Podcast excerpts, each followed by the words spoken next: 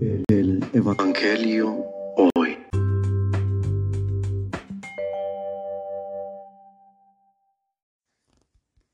Del Santo Evangelio según San Lucas.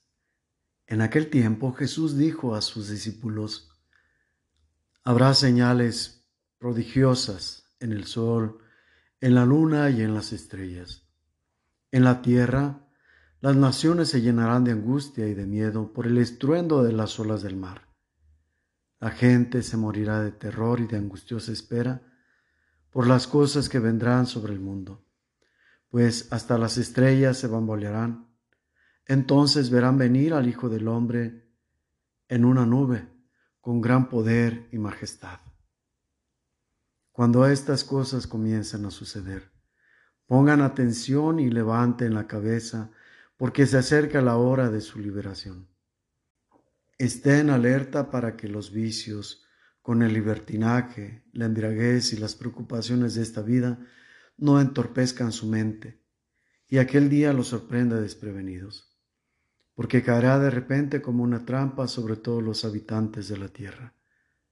Velen pues y hagan oración continuamente para que puedan escapar de todo lo que ha de suceder y comparecer seguros ante el Hijo del Hombre. Palabra del Señor.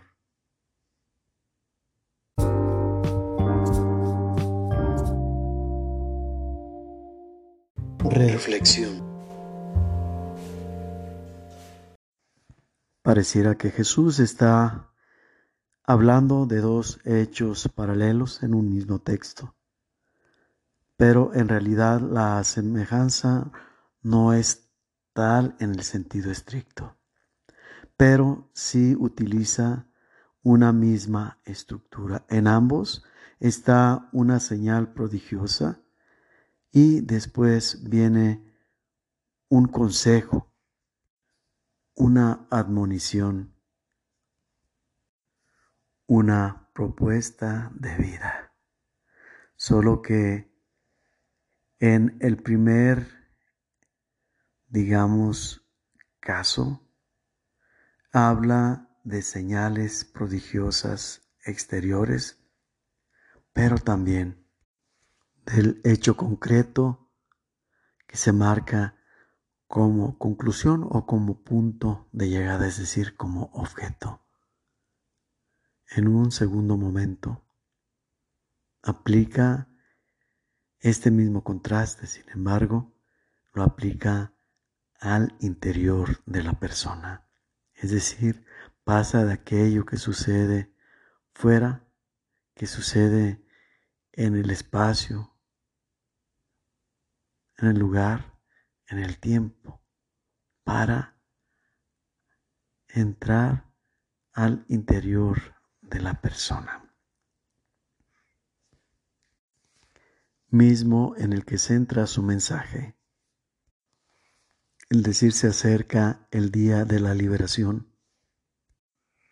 Se entra el tener un corazón dispuesto, una rectitud de acción, de vivencia, como lo que nos lleva a la meta, es decir, al objeto de nuestra vida, que es el momento del encuentro pleno con Jesús al establecer el reino de los cielos de manera definitiva. Y la oración está marcada así como un instrumento para alcanzar esa plenitud, pero también como señal de que verdaderamente estamos preparados para alcanzar tal plenitud. Si nos mantenemos en la oración, estamos capacitándonos para llegar a pertenecer a tal plenitud, a la vez que ese mismo estilo de vida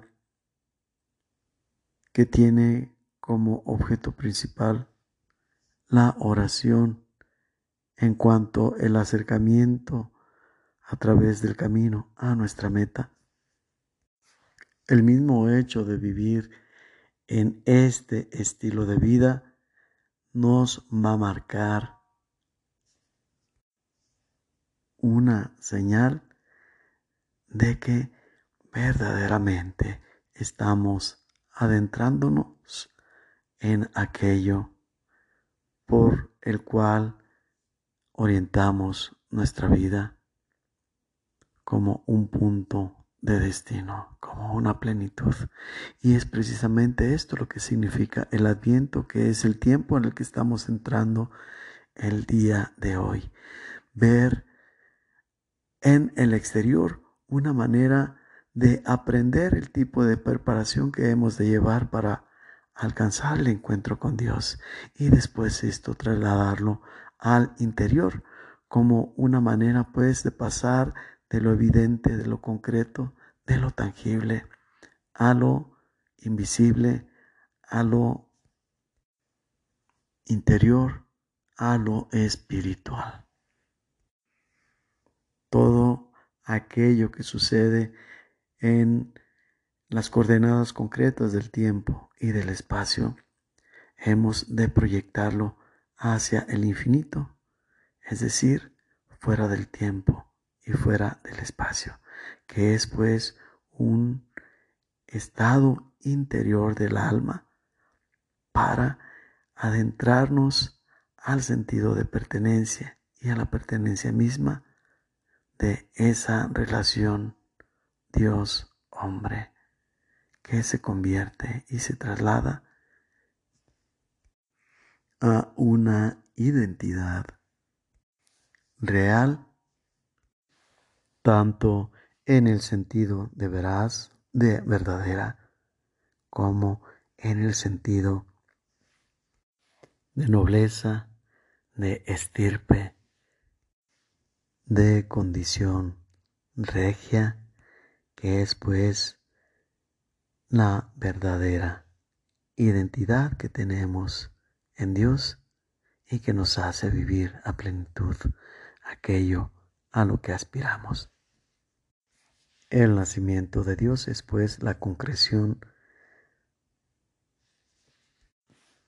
de la promesa ya encarnada y latente entre nosotros, para después proyectarnos nuevamente al sentido escatológico, que es la preparación también para pertenecer ahora nosotros después de que Dios se hace uno como nuestro estirpe, ahora nosotros nos hacemos como Dios.